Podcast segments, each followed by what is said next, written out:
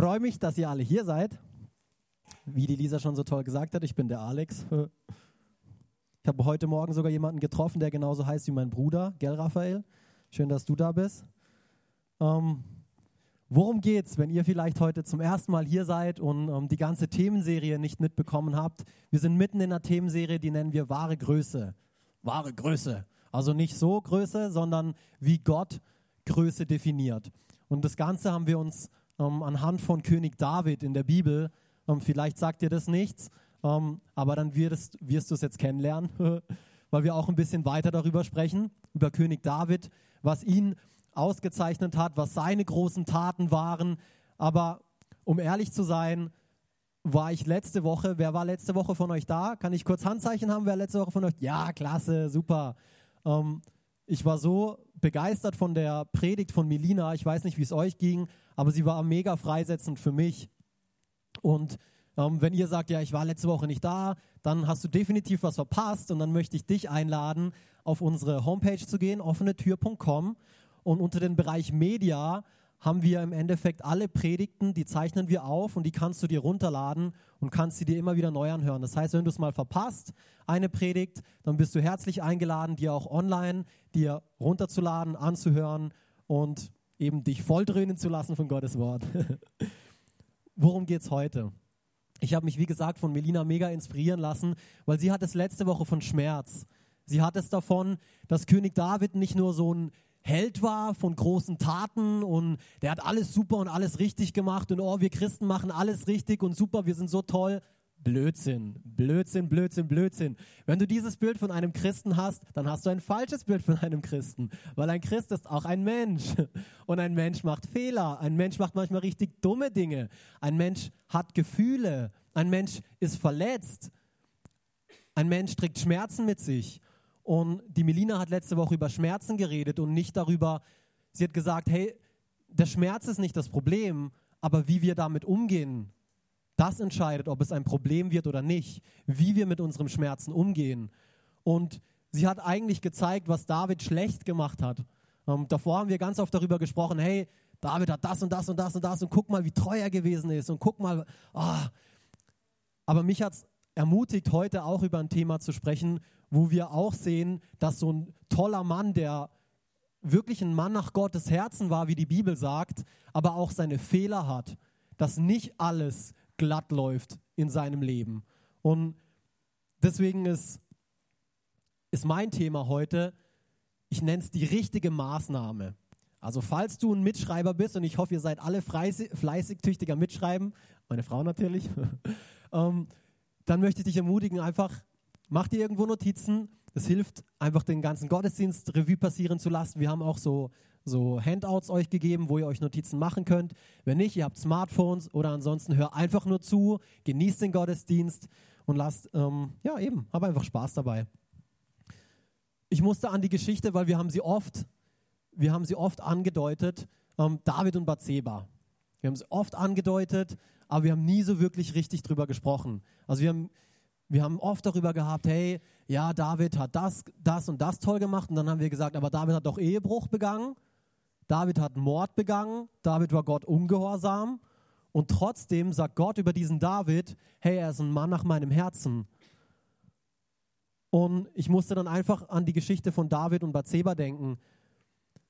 David hat es versäumt, mit in den Krieg zu gehen. Es war eine Zeit, ähm, wo eigentlich alle Könige hätten in den Krieg ziehen sollen. Und David war aber ungehorsam. Er hat seine Leibwache vorgeschickt und seinen Heerführer vorgeschickt und alle anderen, nur er ist daheim geblieben. Das heißt, das Erste, was David gemacht hat, den ersten Fehler, den David eigentlich gemacht hat, er war ungehorsam. Er tat nicht das, was er eigentlich hätte tun sollen. Dann ist er hingegangen und ist auf seinem äh, Dach, auf seiner Dachterrasse spazieren gegangen und, oh, schaut aufs Nachbardach und was sieht er? Eine Frau, die sich badet. Und nicht nur eine Frau, die sich badet, sondern eine schöne Frau, die sich badet. Also mein Tipp heute an alle Frauen, passt auf, wo ihr euch badet. Schließt alle Fenster, wenn ihr euch badet, okay? Nicht, dass nochmal sowas passiert wie bei König David. Aber diese schöne Frau war nicht nur eine schöne Frau, sondern es war eine schöne verheiratete Frau. Und nicht nur sie war schön und verheiratet, sondern David war auch schön und verheiratet. Was macht man dann? Man lässt am besten die Finger voneinander, oder? Nein, David belehrt uns eines Besseren. David sagt, hey, und schickt seinen Diener los und sagt, hey, wer ist diese Frau? Schick sie zu mir in den Palast. Er war ja der König. Er konnte machen und tun, was er wollte. Wenn er was gesagt hat, dann wurde es getan. Also lässt er diese Frau holen und was macht er mit ihr? Er, er, redet natürlich mit ihr und nein, er hat mit ihr geschlafen. Er war verheiratet, sie war verheiratet. Dann ist das etwas, was man nicht tun sollte. Nur ein kleiner Tipp, falls du es noch nicht gewusst hast. Wenn du verheiratet bist mit jemandem, dann schlafe nicht mit einer anderen Person außer deiner Frau oder deinem Mann. Gut, danke, ihr könnt mir nachher danken. Nur ein kleiner Tipp am Rande. Ähm, jetzt, wenn man so einen blöden Fehler begeht wie der David, und wie ich gesagt habe, wir machen alle Fehler, dann kann es sein, dass dieser blöde Fehler auch Konsequenzen hat. Und was ist passiert? Sie wurde schwanger. Auch das ist vielleicht etwas, vielleicht wusstest du es nicht. Aber wenn man mit jemand anderen schläft und nicht aufpasst, dann wird man schwanger. Also ich weiß, die Tipps sind sehr hilfreich, aber irgendwie die Geschichte, als ich sie gelesen habe, es war so witzig. Und David wundert sich dann auch noch. Hä? Sie ist schwanger? Wie ist das passiert? Also ich musste, ich musste echt lachen, als ich dann die Geschichte gelesen habe und gedacht, David, du bist so ein Hohlkopf, natürlich, wenn du mit ihr schläfst. Ähm, dann ging es weiter. Er hat natürlich Angst bekommen. Warum? Er war König. Er war König über Israel. Und er wusste, er war verheiratet, sie war verheiratet. Und der Mann von dieser Frau, der war zu der Zeit gar nicht zu Hause. Das heißt, eigentlich, und das war schon damals so, genau wie es noch heute ist, wenn du nicht miteinander schläfst und wenn der Mann von dir nicht zu Hause ist, dann solltest du eigentlich kein Kind in dieser Zeit bekommen. Oder? Das ist eigentlich logisch. Aber David hatte jetzt das Problem, oh, der eigene Mann war nicht da, ich habe mit der Frau geschlafen, jetzt ist sie schwanger. Das Volk wird ziemlich schnell checken, ähm, dass es nicht ihr Mann gewesen ist, der mit ihr geschlafen hat, sondern jemand anders. Und ich habe nach dieser Frau rufen lassen, oh oh, das irgendwie, äh, jetzt muss ich was machen. Also was macht der David? Er geht hin und er holt den Uriah und sagt, Uriah, komm mal von der Schlacht. Er holt ihn von der Schlacht und sagt, hey Uriah, und wie geht's dir? Und wie läuft die Schlacht so? Homie, ähm, willst du heute Abend nicht zu deiner Frau gehen? Ich will doch einfach nur, dass du Zeit mit deiner Frau verbringst. Hab doch ein bisschen Spaß mit deiner Frau. Ist der David nicht ein gutherziger Mann? Oh, der ist doch ein toller Freund, oder? Er holt ihn von der Schlacht und sagt, hey Uriah, geh nach Hause zu deiner Frau genieß die Zeit mit deiner Frau. Das ist doch toll, oder? So ein Schlingel. Aber warum hat er das gemacht? Weil er etwas verstecken wollte, oder? Er wollte nicht, dass das rauskommt. Und Uriah war aber so ein krasser Mann von Ehre und hat gesagt, nein, meine Männer, meine Freunde, die kämpfen alle am Schlachtfeld. Ich gehe nicht zu meiner Frau. Ich bleibe am Schlachtfeld. Ich gehe nicht zu meiner Frau. Beziehungsweise er ist nicht am Schlachtfeld geblieben, sondern er ist vor dem Tor geblieben wo die Männer waren. Aber er ist auf jeden Fall nicht nach Hause zu seiner Frau gegangen. Und David kriegt es natürlich mit und holt ihn wieder und sagt, Uriah, komm, trink mit mir. Dann macht er ihn betrunken, weil er die Erwartung hat, ja, wenn er betrunken ist, dann will er mit seiner Frau schlafen. Dann geht er sicher nach Hause und dann schlafen sie miteinander. Dann bin ich aus dem Schneider. Und der Uriah war aber selbst in seiner Betrunkenheit so ehrlich und so authentisch, dass er gesagt hat, nein, ich mache das nicht, ich mache das nicht. Ich gehe jetzt nicht zu meiner Frau ein, ich will nicht mit ihr schlafen. David völlig verzweifelt, ja toll. Dann geht er hin und sagt, okay, gut, die letzte, der letzte Ausweg, Uriah, ich schicke dich wieder zurück zum Schlachtfeld, ich gebe dir aber einen Brief mit, bring ihn im Joab mit. Und so krass, der Uriah trägt sein eigenes Todesurteil zum Heerführer, in dem drin steht, hey, dieser Uriah, ich will, dass du ihn an die vorderste Front stellst, okay, vom Krieg, und dann, dass ihr euch alle zurückzieht. Lass ihn sterben. Direkter Befehl vom König an den Heerführer. Wenn du das nicht getan hättest, Heerführer, der Heerführer wäre dran gewesen. Er musste das tun. Also hat er es getan. Und was passiert? Uriah stirbt, um die Geschichte schnell abzuschließen. David heiratet, also erstmal ist die ähm, Bathseba ist natürlich traurig, weil es ihr Mann war, der gestorben ist. Hallo? ist traurig. David wartet diese, diese Trauerzeit ab, nimmt sie zu seiner Frau, sie bekommt ein Kind und alle sind glücklich. Niemand merkt davon, außer David und Bathseba. Halleluja. Oder? Krass. David hat so ziemlich alles falsch getan, was man nur falsch tun kann. Und was mich, wie gesagt, vorhin so ermutigt hat, wie ich anfänglich schon gesagt habe, hier sehen wir von Fehlern und ich glaube, Fehler machen uns erst menschlich. Ich glaube, ich bin wirklich überzeugt, dass jeder von uns hier Fehler macht. Jeder Einzelne, der heute Morgen hier sitzt, macht Fehler. Und es hat mich so sehr ermutigt, als ich die Geschichte gelesen habe, weil die Geschichte geht noch weiter und wir wollen uns das Ganze nochmal genauer im Detail anschauen. Aber die Fehler, die wir machen, sind vielleicht unterschiedlich groß. Das stimmt. Aber letztendlich machen wir alle Fehler. Also wenn die Menschheit irgendetwas eint, dann ist es das, wir machen Fehler. Jeder macht manchmal einen Fehler. Wir treffen falsche Entscheidungen. Ich habe hier ein paar Beispiele für euch. Wir treffen falsche Entscheidungen aufgrund unserer Gefühle. Wir versäumen Entscheidungen zu treffen aufgrund unserer Ängste. Wir haben einen One-Night-Stand, so wie es der David hatte. Hier ist vielleicht ein kleinerer Fehler. Wir kaufen fälschlicherweise Milch mit 0,1% Fett. Bäh, schmeckt wie Wasser. Anstatt Milch mit 3,5% Fett. Mmm, lecker, gute Milch, gute Milch. Wir legen anstatt den Vorwärtsgang den Rückwärtsgang vom Auto ein und pff, oh, auch ein blöder Fehler. Vielleicht nicht so ein großer Fehler wie die anderen Sachen. Wir prügeln uns verbal oder nonverbal in der Arbeit oder irgendwo anders. Wir hören nicht auf den Rat unserer Freunde, unserer Eltern oder unseres Gottes. Blöde Fehler. Und jetzt sagst du, ja, Alex, du sagst, Fehler machen ist menschlich, jeder macht Fehler. Also easy, wenn wir alle Fehler machen, dann lass uns doch einfach Fehler machen. Halleluja. Dann merkt es eh keiner, alle machen Fehler, lass uns Fehler machen. Nein. Nein. Ich glaube, wie bei dem Thema von der Melina letzte Woche, wo es darum ging, Schmerzen, jeder Mensch hat Schmerzen, bin ich überzeugt, dass jeder Mensch Fehler hat. Aber wir wollen uns heute anschauen, was sind denn die richtigen Maßnahmen? Deswegen nenne ich die, will ich die Botschaft die richtige Maßnahme nennen, was sind denn die richtigen Maßnahmen, die wir ergreifen, wenn wir Fehler machen? Weil ich glaube, ihr stimmt mir alle zu. Ähm, oder vielleicht frage ich mal in die Runde, wer von euch macht keinen Fehler? Halleluja, sonst hätte ich für Lügner nachher gebetet. Aber okay, wir machen alle Fehler. Das ist menschlich, das ist ganz normal. Ich stehe hier vorne und bin Mensch voll mit Fehlern. Frag meine Frau. Sie hat eine Liste voll. Frag meine Frau. Nein, Gott sei Dank hat sie keine Liste, aber sie weiß es. Sie weiß alles. Ähm, und ich möchte mit uns gemeinsam heute Morgen einfach anschauen, hey, wie gehen wir mit unseren Fehlern richtig um und was lernen wir von König David? Einfach, wie gehen wir mit unseren Fehlern am besten nicht um? Es wäre nicht schlecht, wenn wir das nicht tun würden.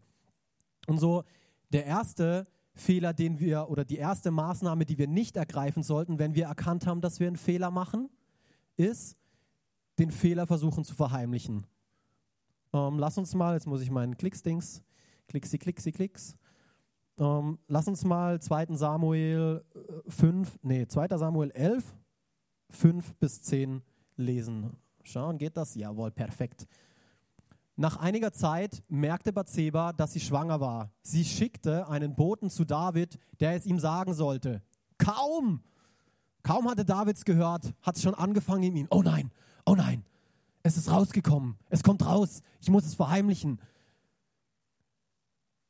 ließ er Joab melden, schickt sofort den Hethiter Uriah zu mir. Joab gehorchte und schickte den Mann zu David. Als Uriah ankam, erkundigte sich David zunächst, ob es Joab und den Soldaten gut gehe und wie weit die Belagerung der Stadt schon vorangeschritten sei. Hm, wie ich euch vorhin gesagt habe, ja, natürlich. Wie geht's dir? Wie geht's dem Joab? Deswegen sollst du zu mir kommen, äh, Uriah. Schließlich forderte er aber Uriah auf: Geh nun nach Hause zu deiner Frau, bade dich und ruh dich aus. Oh, Uriah war noch nicht weit gekommen, als ihn ein Diener einholte und ihm ein Geschenk des Königs überreichte. Oh, der König hat ihn sogar noch beschenkt. Der David ist doch der Hammer. Doch Uriah ging nicht nach Hause, sondern zur königlichen Leibwache am Tor des Palasts. Dort übernachtete er. David hörte davon und ließ Uriah gleich am nächsten Morgen zu sich rufen. Warum hast du nicht zu Hause bei deiner Frau übernachtet? fragte er ihn. Du warst doch jetzt schon so lange von ihr getrennt. Komm schon, komm schon. War David da wirklich so gutmütig? Nein, der wollte einfach nur nicht, dass es rauskommt. Der wollte alles tun, um es zu verheimlichen. Noch eine Bibelstelle für euch, in der ich das gesehen habe. Und zwar hier. 1. Mose 3, 7 bis 10. Plötzlich gingen beiden die Augen auf und ihnen wurde bewusst, dass sie nackt waren. Hastig. Hier auch wieder dieses, wie beim König David. Sobald er es gehört hat. Oh nein, Hastig flochten sie Feigenblätter zusammen und machten sich einen Lendenschurz. Am, am Abend, als ein frischer Wind aufkam, hörten sie, wie Gott, der Herr, im Garten umherging. Also hier spricht es von Adam und Eva, falls ähm, ihr das nicht wusstet. ähm, ängstlich versteckten sie sich vor ihm hinter den Bäumen. Aber Gott rief, Adam, wo bist du? Nee, eigentlich hat er nicht so blöd gerufen, wie ich jetzt geschrien habe. Der hat sicherlich ganz sanftmütig und in Liebe gerufen. Adam, wo bist du? Naja, ich kann das nicht. Auf jeden Fall. Adam antwortete, ich hörte dich im Garten und hatte Angst, weil ich nackt bin. Darum habe ich mich versteckt. Adam wusste und Eva wusste, sie haben einen Fehler gemacht. Die wussten das. Und deshalb haben sie was gemacht? Sie haben sich versteckt. Maßnahme Nummer eins, die man nicht tun sollte bei einem Fehler, versteckt den Fehler nicht. versuch ihn nicht zu verbergen. Das ist was ganz Natürliches, was wir tun, weil wir merken, oh nein, wir haben was Falsches gemacht. Also verstecken wir uns, kommen nicht zu Gott, wollen nicht unter Menschen, weil wir wissen, wir haben einen Fehler gemacht. Aber bitte, bitte, bitte, tu das nicht. Weil das Resultat, lest mal da weiter. Ich, ich mache das jetzt hier nicht mit, mit 1. Mose 3 weiter, aber lest mal 1. Mose 3 zu Ende, was das Resultat davon war. Wir kommen nachher auch darauf, was das Resultat von David war, dass er das Ganze versteckt hat. Warum sollten wir den Fehler nicht verheimlichen? Alex, warum? Ich bin froh, dass du fragst. Weil wenn du etwas verheimlichst, dann zeigt das eigentlich nur, dass du genau weißt, dass es böse ist, was du tust. Weil warum solltest du was verheimlichen, was nicht böse ist? Und es trennt dich von Gott. Wir schauen uns Johannes 3, Vers 19 bis 21 an. Hier steht es nämlich so, so geschieht die Verurteilung. Das Licht, Jesus, ist in die Welt gekommen, aber die Menschen liebten die Dunkelheit mehr als das Licht, denn ihre Taten waren schlecht. Ihre Taten waren voll durchdrungen von Fehlern, was weiß ich. Jeder, der Böses tut, hasst das Licht und bleibt im Dunkeln, damit seine schlechten Taten nicht offenbar werden. Aber wer, die, aber wer der Wahrheit gehorcht, kommt zum Licht. Denn das Licht macht offenbar, dass er mit seinen Taten Gott gehorsam war. Hier steht, wer der Wahrheit gehorcht. Das ist ein Gehorsamsschritt, vor Gott zu kommen. Nicht, weil du dich danach fühlst, ich habe nicht Lust, wenn ich einen Fehler gemacht habe, vor Gott zu kommen, um, um ihn um Vergebung zu bitten. Das ist ein Gehorsamschritt, weil ich weiß das Richtige. Ich habe keine Lust, mich bei meiner Frau zu entschuldigen, wenn ich genau weiß, dass ich mich falsch gegenüber ihr benommen habe. Aber das ist ein Gehorsamschritt. Ich weiß, ich sollte es tun. Das ist das Richtige. Ich sollte es nicht verbergen. Ähm, die zweite Maßnahme, die wir nicht tun sollten, wenn wir einen Fehler tun, wir sollten nicht den Fehler versuchen selber zu lösen. Okay? König David, der hat erkannt, okay, gut, ich habe einen Fehler gemacht. Ich habe mit einer Frau geschlafen, die ist verheiratet, ich bin verheiratet und das war nicht meine Frau. Also versuche ich den Fehler jetzt zu verdecken. Dann hat er gemerkt, hey, das kann ich nicht verdecken. Also muss ich alles in meiner Macht Stehende tun, um den Fehler wieder selber aus der Welt zu schaffen. Ich muss es, ich muss es, ich muss es selber schaffen. 2. Samuel 11, 12 bis 15. David bat ihn, bleib heute noch hier, Uriah morgen lasse ich dich dann wieder ziehen. So blieb Uriah noch in Jerusalem. Am Abend lud ihn David zum Essen ein und machte ihn völlig betrunken. Das ist von der Geschichte, von der ich vorhin erzählt habe. Auch diesmal ging Uriah nicht nach Hause, sondern schlief wieder bei der Leibwache am Palast. Am nächsten Morgen schrieb David einen Brief an Joab und gab ihn Uriah mit. Darin befahl er seinem Heerführer, stell Uriah an die vorderste Front, wo der Kampf am härtesten tobt. Keiner von euch soll, soll ihm Deckung geben. Zieht euch mitten in der Schlacht von ihm zurück, damit er getroffen wird und stirbt. Bäm. Dö, dö. David hat alles versucht, wie, wie, wir hier sehen, er hat und davor, was wir auch davor gelesen haben, er hat erst versucht, das Ganze zu verbergen, indem er Uriah holt und ihm sagt das und dann hat er das versucht und dann das und zum Schluss hat er dann gesagt, so, jetzt mache ich es aber fest, jetzt befehle ich ihn einfach zu töten. Dann ist es, dann ist vorbei, dann ist vorbei. David hat es aus seiner eigenen Kraft, durch seine Taten, wollte er es tun. Und ich muss an Religion denken, weil das ist genau der bescheuerte Mist, der uns Religion lehrt. Religion sagt, tu das und das, mach das so und wenn du das nicht machst, dann ist es ganz schön schlecht und dann kommst du nicht mehr vor Gott und wehe, du machst das und jenes und dieses. Aber wir haben vorher gemerkt, hey, wir machen alle Fehler. Es ist völlig normal, einen Fehler zu machen. Und das weiß auch Gott. Das weiß auch Gott, er hat uns erschaffen. Es ist kein Problem, einen Fehler zu machen. Aber es ist entscheidend, wie wir mit diesem Fehler umgehen. Verstecken wir ihn oder lösen wir ihn selbst, wie es die Religion macht? Oh nein, jetzt muss ich auf Knien äh, erstmal über einen Feuerboden oder so, dass mir Gott wieder meine Schuld vergibt, meinen Fehler und, und, und. Ihr kennt das Ganze, ihr habt bessere Beispiele wie ich. Die Menschheit hat versucht, von Anbeginn den Fehler, den sie begangen hat, wieder selber gut zu machen. Aber Alex, ich habe gedacht, wir Christen, das Christentum, das ist doch auch eine Religion. Nein, nein, nein, nein. Das ist keine Religion. Im Christentum, als Christ geht es darum, es geht um Beziehung. Es geht um Beziehung. Religion basiert auf Werke. Tu etwas, dann. Aber das Christentum, Christsein, was bedeutet das? Christsein bedeutet, hey, Jesus hat alles getan, was nötig ist. Und deshalb, nur deshalb, kann ich vor den Vater kommen und kann das in Anspruch nehmen. Ich kann das glauben. Das ist keine Religion. Religion sagt, hey, tu das und das und das und das. Christsein bedeutet, hey, Gott, ich habe erkannt, ich hätte selber nichts tun können. Du hast alles getan, Jesus, und das nehme ich jetzt einfach in Anspruch. Ich bin voll fehlerbehaftet und ich werde auch nachdem ich mein Leben dir gegeben habe, nach wie vor Fehler machen. Aber du bist für alle Fehler ein für alle Mal gestorben. Das ist Christsein. Und ich hoffe, das kannst du mitnehmen, weil es ist schrecklich, wenn wir ein falsches Bild haben von Gott und von, von Christen. Und leider sind wir Christen oftmals halt auch so, weil wir eben auch Fehler machen, dass wir anderen Leuten so ein schlechtes Bild vorleben. Aber ich möchte möcht uns einfach ermutigen, wirklich ein gutes Vorbild zu sein. Nicht Taten, Taten, Taten, ich tue, tue, tue. Nein, hey, erkenne, Gott hat für dich getan und deswegen darfst du sein. Das ist Christsein. Du darfst einfach nur in Anspruch nehmen, nicht weil du toll bist, nicht weil du was getan hast, einfach weil Gott gut ist, weil Gott was getan hat. Um, ähm, und hier auch nochmal in der Bibel, sie sagt es eigentlich viel besser und viel klarer wie ich, deswegen lese ich so gern die Bibel. Noch einmal, durch Gottes Gnade seid ihr gerettet.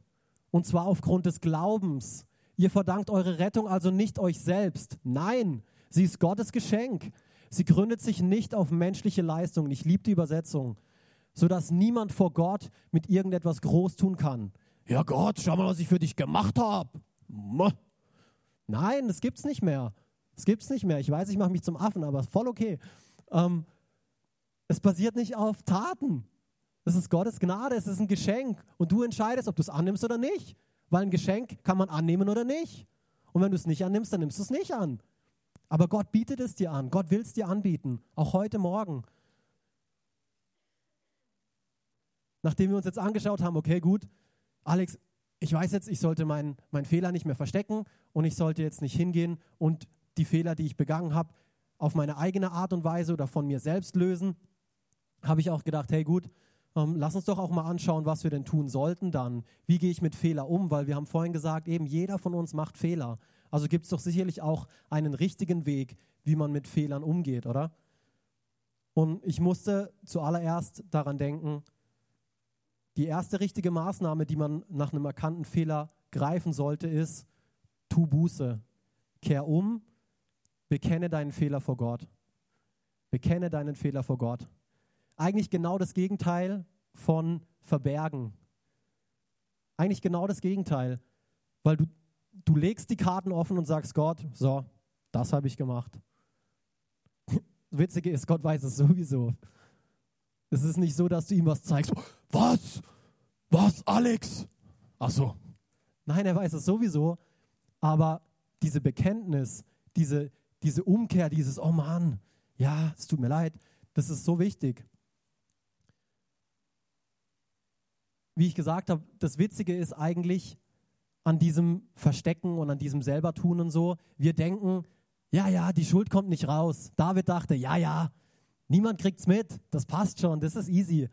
Aber eines Tages, eines Tages wird alles offenbar werden. Eines Tages ist nichts mehr verborgen. Eines Tages ist alles in Gottes Herrlichkeit. Eines Tages gibt es keine Dunkelheit mehr.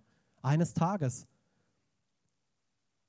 David hat gedacht, ja, ich habe es jetzt geschafft und ich habe ihn getötet und endlich ist der Fehler aus dem, ähm, aus dem, was weiß ich, aus der Welt geschafft. 2. Samuel 12, 9b belehrt uns aber was Besseres. Da kam dann der Prophet Nathan zu ihm, weil gleich nachdem David das alles getan hat, hat, er, hat Gott einen Prophet geschickt und hat gesagt, Nathan, geh bitte zum David, weil das, was er getan hat, geht mal gar, gar, gar nicht. Er ist König und er verbaut so einen Bock und dann will er es auch noch verbergen. Also geht der Nathan hin und das ist auch ein lustiger Fakt. Nathan geht hin und erzählt David, erzählt David ein Gleichnis. Er erzählt ihn von einem Reichen und von einem Armen und er sagt eben, dass dieser Reiche, der eigentlich alles hatte, dass er dem Armen sein, sein Lämmlein geklaut hat, obwohl er eigentlich zig Lämmlein gehabt hat und trotzdem hat er sie geklaut. Und als David dieses, ähm, dieses Gleichnis gehört hat, hat er nur gesagt, boah, dieser Mann, was hat dieser Mann getan? Der soll sterben, der soll sterben. Und dann sagt Nathan zu ihm, David, du bist dieser Mann. Dieses Gleichnis gilt dir. Ist auch interessant, oder? Wie schnell wir im Urteilen sind, mit unseren Fingern auf die anderen zeigen, de, de, de, Papa, schau, nur ich nicht. Das haben die alle getan, nur ich nicht. Wir sind so schnell darin. Wir sind so schnell darin. Äh, nö, schau mal. Mein Fehler war nicht so groß. Nein, hör auf. Hör auf, es bringt eh nichts. Weil letztendlich, warum hast du getan, was ich verabscheue? Gott zieht dich zur Rechenschaft, nicht den anderen. Nur dich persönlich irgendwann. Du bist nicht verantwortlich für das, was jemand anderes tut. Du bist verantwortlich für das, was du tust hier auf dieser Erde. Warum hast du getan, was ich verabscheue? Den Hethiter Uriah hast du ermordet und dann seine Frau geheiratet. Ja, du, David, bist der Mörder Urias, denn du hast angeordnet, dass Uriah im Kampf gegen die Ammoniter fallen sollte. Das Entscheidende, weil ich habe nämlich gerade einen Punkt gesagt, eben den wir eigentlich tun sollten, ist, bekenne deinen Fehler vor Gott. Das Entscheidende kommt nämlich jetzt.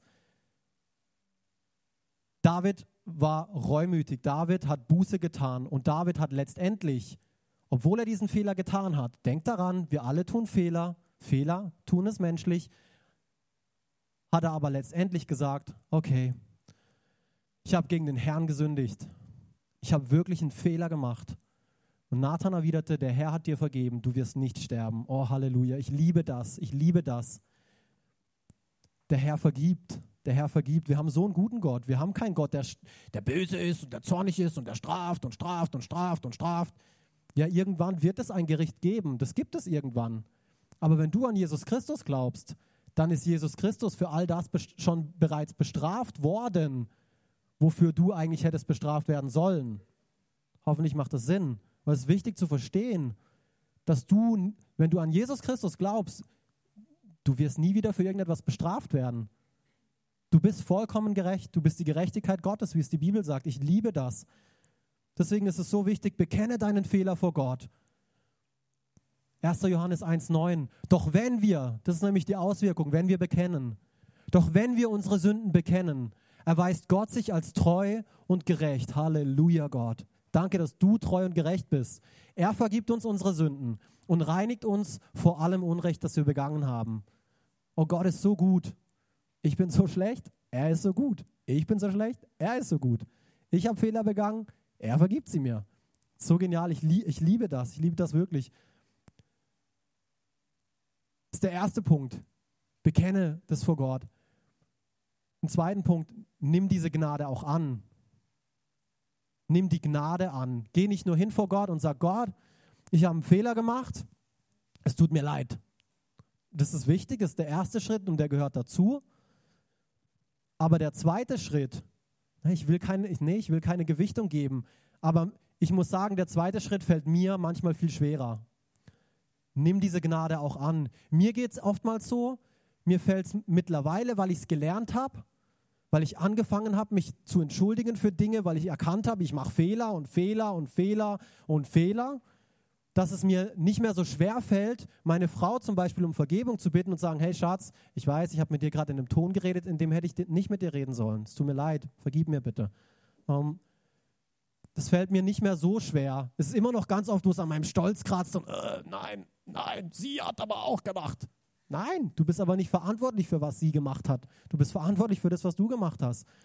Und das fällt mir aber mittlerweile einfacher.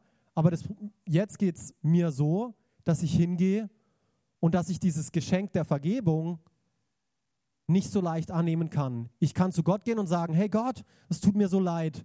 Aber dann, wenn Gott zu mir sagt, hey Alex, ich habe dir vergeben, ich habe dir vergeben, du erreinigt, erreinigt vor allem Unrecht, das fällt mir so schwer anzunehmen. Es fällt mir manchmal so schwer anzunehmen, nein Gott, ich bin doch nicht würdig. Gott, hast du, hast du überhaupt gesehen, was ich gerade gemacht habe, Gott? Hast du vielleicht gepennt? Hast du es mitgekriegt, was ich gemacht habe? Ich kann das doch nicht annehmen. Ich kann es einfach nicht annehmen. Und ich sage dir eins, ja, du hast es nicht verdient und ja, du bist nicht würdig, es anzunehmen. Aus dir selber heraus bist du das nicht. Aber Gott hat seinen Sohn Jesus Christus gesandt und hat gesagt, hey, weil er würdig war, bist du würdig geworden. Weil Jesus Christus das alles getan hat, kannst du das jetzt annehmen für dich. Du kannst es annehmen und du kannst sagen, hey, okay, gut, ich nehme dieses Geschenk an. Ich weiß, ich habe es nicht verdient, aber deswegen ist es auch Gnade und deswegen ist es auch ein Geschenk. Das ist nicht gekoppelt mit irgendetwas. Religion koppelt immer irgendetwas. Tu das, damit du. Nein, Gnade Gottes ist, hey, Jesus hat etwas getan, also nimm das an, sein Geschenk an dich. Wenn ich euch sagen würde, hey, draußen steht eine brandneue S-Klasse, wer will sie geschenkt haben? Wir würden alle, Wah!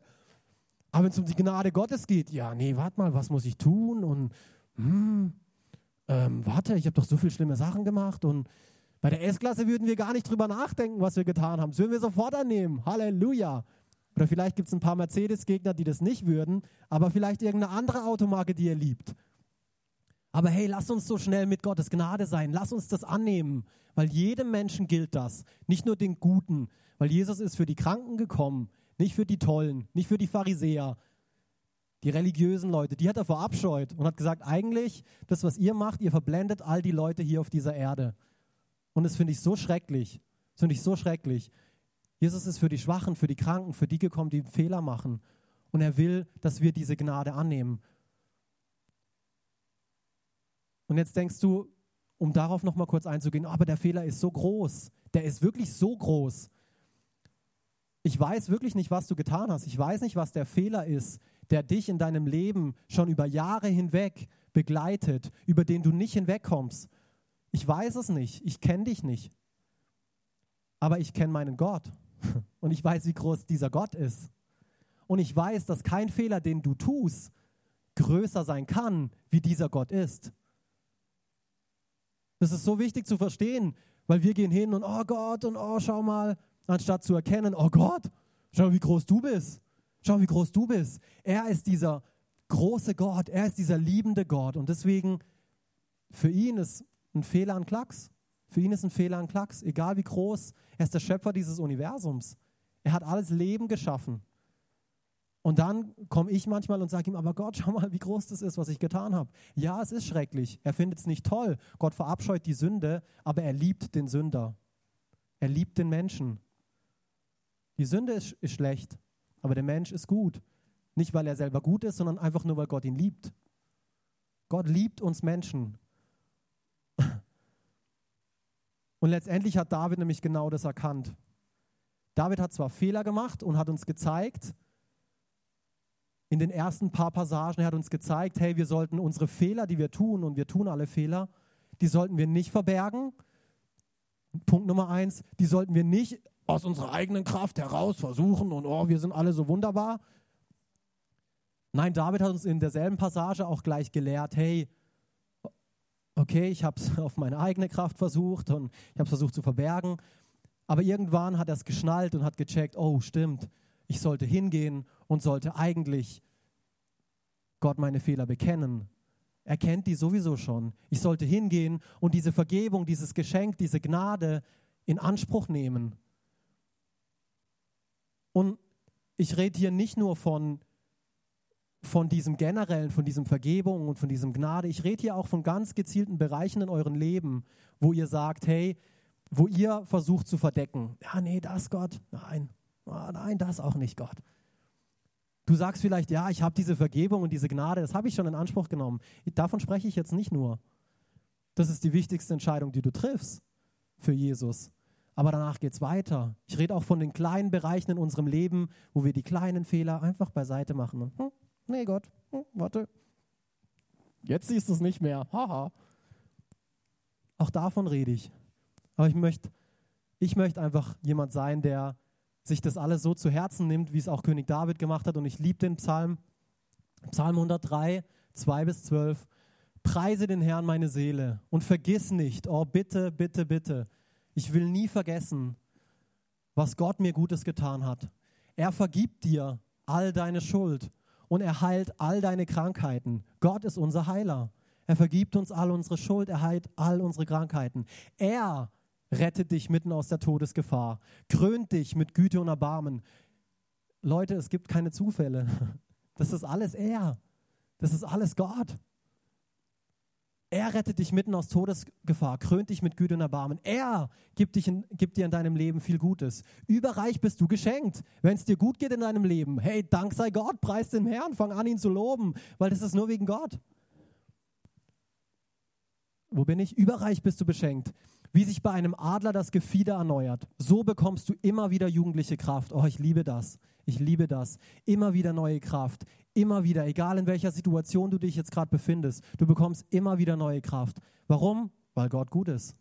Der Herr vollbringt große Rettungstaten. Allen Unterdrückten verhilft er zu ihrem Recht.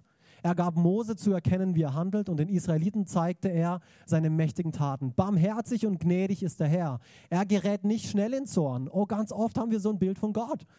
Dieser strafende Gott, sondern ist reich an Gnade. Nicht für immer wird er uns anklagen, noch wird er ewig zornig auf uns sein. Das ist unser Gott nicht. Er handelt an uns nicht so, wie wir es wegen unserer Sünde verdient hätten. Halleluja. Ich habe nichts Gutes verdient. Ich habe nichts Gutes verdient. Aber Gott handelt nach uns nicht so, wie wir es eigentlich verdient hätten. Er vergilt uns nicht nach unserem Vergehen, denn so hoch wie der Himmel über der Erde ist, so überragend groß ist seine Gnade, sein Geschenk gegenüber denen, die ihm in Ehrfurcht begegnen. So fern wie der Osten vom Westen ist, so weit schafft er unsere Vergehen weg von uns. Oh, ich liebe diesen Psalm. Kann ich ein Amen hören? Ah, oh, das ist schön. Ja, das ist doch der Hammer, oder? Was Gott alles macht, was wir alles verdient hätten aber was er sagt, hey, ich liebe dich und ich will es nicht zulassen, dass du das bekommst, was du verdienst. Ich will dich retten, lass dich retten. Und hier zum Abschluss der letzte Psalm und nur ein Teil davon. Ich liebe ich lieb auch diesen Teil, weil das ist auch genau wieder das, womit wir oftmals Schwierigkeiten haben, aber was wir lernen dürfen zu erkennen. Du lädst mich ein und deckst mir den Tisch selbst vor den Augen meiner Feinde. Gott lädt dich ein. Gott lädt dich heute Morgen ein. Und ich weiß, mir fällt es manchmal schwer, an diesen reich gedeckten Tisch zu kommen, von dem hier die Bibel spricht. Gott hat einen Tisch voll mit allem, was du brauchst in deinem Leben. Und er lädt dich ein, wie es König David sagt. Er hat diesen Psalm geschrieben. Du lädst mich ein und deckst mir den Tisch, selbst vor den Augen meiner Feinde. Selbst wenn es gerade drunter und drüber geht, können wir zu Gott kommen und können sagen, Gott, ich komme jetzt einfach vor diesen Tisch und ich brauche jetzt einfach Heilung, Gott. Mich haben Menschen so sehr verletzt, Christen. Ich brauche einfach Heilung. Es geht nicht um die anderen, es geht um dich. Gott geht es immer nur um dich. Und er möchte dich einladen heute Morgen. Und es ist das, Eben, ich hoffe, dass wir nicht zu stolz sind, diese Einladung anzunehmen. Ich bete, dass wir nicht zu stolz sind, diese Einladung anzunehmen, weil das ist das Beste, was du tun kannst. Das ist das Beste, was du tun kannst, zu Gott zu sagen, ja, nimm ich. Und ich nehme es sogar umsonst, weil es kostet dich nichts. Ah doch, vielleicht deinen Stolz. Das ist das Einzigste. Es kostet dich deinen Stolz, deine Überwindung und das war's. Aber der Rest ist alles umsonst. Und ich möchte euch einfach jetzt bitten, kurz die Augen zu schließen und euch einfach eben die Frage zu stellen, was hat heute Morgen zu mir gesprochen? Wenn du hier bist und du hast dich angesprochen gefühlt und du sagst, hey, ich habe erkannt, es gibt einzelne Bereiche in meinem Leben, in denen ich einen Fehler gemacht habe. Wo du sagst, hey, ich habe erkannt, es gibt einzelne Bereiche in meinem Leben, wo ich erkannt, wo ich gemerkt habe, hey, den Fehler versuche ich zu verbergen, dass den niemand mitkriegt. Oder ich habe versucht, diesen Fehler schon in meiner eigenen Kraft um, zu erledigen, zu eben aus der Welt zu schaffen. Dann möchte ich dich heute stark ermutigen, hey, deck ihn auf. Deck ihn auf. Bring diesen Fehler vor Gott. Lass ihn übernehmen. Lass ihn übernehmen. Vergeude keine fünf, zehn, zwanzig Jahre. Vergeude keine fünf Minuten mehr, ohne alles Gott zu geben. Weil irgendwann wirst du erkennen, dass er alles ist, was du brauchst. Er ist alles, was du brauchst. Er ist alles, nach dem du suchst. Und ich würde mich freuen, wenn deine Suche heute Morgen aufhört. Weil ich glaube nicht, dass du per Zufall hier bist weil dich jemand eingeladen hat. Ja, das stimmt. Letztendlich hat dich jemand eingeladen. Aber Gott hat dich hierher geführt. Gott ist derjenige, der was Gutes für dich bereithält. Und Gott möchte dir heute Morgen was geben. Du musst es nicht annehmen. Es ist völlig kostenlos. Aber du darfst. Und ich kann nur aus meinem Leben erzählen. Halleluja. Gut, dass ich es gemacht habe. Danke, Gott. Danke, dass du mich es machen hast lassen. Ich bin so froh drüber. Und ich möchte einfach heute Morgen für zwei bestimmte Personengruppen beten. Und die eine ist, wo du wirklich tatsächlich sagst, hey, es gibt Bereiche in meinem Leben, da habe ich Fehler gemacht und ich habe es bisher immer versucht zu verbergen. Ich wollte niemanden daran teilhaben lassen und du willst es jetzt aber vor Gott bringen. Ich habe es versucht, immer allein zu lösen, aber du willst es jetzt vor Gott machen. Wenn du diese Person bist, dann möchte ich dich einfach kurz bitten, mit allen Augen zu, habt bitte alle die Augen zu, es ist ein persönlicher Moment und wir wollen hier keinen bloßstellen. Das ist eine Entscheidung zwischen dir und Gott. Aber wenn du sagst, hey, ähm, ich möchte Gott einfach alles geben. Ich möchte mich nicht mehr verstecken, ich möchte es nicht mehr alleine machen. Wenn du derjenige bist, dann heb doch einfach kurz deine Hand, lass es mich sehen und danke, ich sehe die Hand, ich sehe die Hände, danke. Dann möchte ich für dich beten. Du kannst sie wieder runter, ihr könnt die Hände wieder runternehmen. Zweite Gruppe. Für diejenigen, die in bestimmten Bereichen ihres Lebens jetzt gerade Gnade brauchen. Für die Leute, die, denen es gerade nicht so gut geht, die eine schwierige Zeit durchmachen die Gott brauchen, die seine Kraft brauchen, die Erneuerung brauchen, die seinen Mut brauchen, die Vergebung brauchen. Wenn du diese Person bist, dann heb doch jetzt auch kurz du die Hand mit allen Augen zu. Ich sehe wieder Hände. Danke Gott. Danke für euren Mut. Könnt die Hände wieder runter tun. Halleluja. Vater, ich danke dir einfach so sehr dafür, für jeden Einzelnen, der sich getraut hat, Gott, seine Hand zu heben. Das ist einfach nur ein Zeichen, Gott, und ich danke dir, dass du dieses Zeichen annimmst, dass du aber letztendlich genau das annimmst, was in ihrem Herzen passiert ist. Du kennst ihre Herzen, Gott. Und ich bete einfach, Gott, dass da, wo sie bereit waren, Gott, sich einfach ihrer Angst, Vater, sich ihrem Versagen, sich ihrem Fehler zu stellen, Gott, dass du dich jetzt zu ihnen stellst, Gott, und dass du sie wissen lässt, dass du ihnen vergibst, Gott. Ich bete jetzt einfach in diesem Moment für neue Kraft, Gott. Ich danke dir dafür, dass du ein Gott bist, der Kraft schenkt, dass er sie gnädig gibt. Das ist ein Geschenk, Gott. Ich danke dir dafür, dass wir Kraft bekommen, wie es in der Bibel auch steht, wie junge Adler, Gott. Wir werden aufsteigen wie junge Adler, Gott. In jeder Situation, egal wie die Situation heißt. Wir sprechen dich als Gott über diese Situation aus, weil du ein guter Gott bist, Herr. Ich danke dir einfach dafür, dass du neuen Mut ausgießt, dass du Heilung ausgießt in diesem Moment. Wir glauben an Heilung und wir glauben, weil du, Jesus, am Kreuz einfach gestorben bist und gelitten hast für unsere Krankheiten, müssen wir es nicht mehr tun. Und so nehmen wir das in Anspruch in Jesu Namen. Amen. Wir möchten letztendlich aber auch nie einen Gottesdienst beenden, ohne die Gelegenheit für die Personen zu geben, die sagen, hey, ich habe diese Entscheidung noch nie getroffen ich möchte zum allerersten Mal heute zu Gott kommen. Ich möchte zum allerersten Mal diese Vergebung in Anspruch nehmen. Wenn du das noch nie gemacht hast, wenn du noch nie gesagt hast, ja Gott, ich brauche das. Ja Gott, ich brauche dich. Ja Gott, ich habe erkannt, ich mache meine Fehler und es ist nicht schlimm, dass ich Fehler tue. Du siehst es nicht als schlimm an. Aber ich möchte meine Fehler nicht mehr verstecken. Ich möchte sie selber nicht mehr tragen, Gott. Es fällt mir so schwer. Wenn du diese Person bist, und ich bitte euch nochmal die Augen zu schließen, wenn du diese Person bist, ist ein persönlicher Moment, dann möchte ich dich auch einfach einladen, mir kurz mit der erhobenen Hand zu zeigen, hey, ich bin gemeint, ich möchte einfach mein Leben Jesus geben und möchte ihm vertrauen, dass Ja, einfach, dass er das alles wieder gut macht, was ich verbockt habe, was ich selber nicht hinbekomme. Danke, sehe die Hand. Halleluja. Vater, ich danke dir einfach dafür, Gott, dass du ein guter Gott bist, Herr ich danke dir einfach so sehr dafür, Vater, dass wir zu dir kommen können mit all unseren Fehlern, mit all unserer Schwachheit, mit all unserem Versagen, Gott.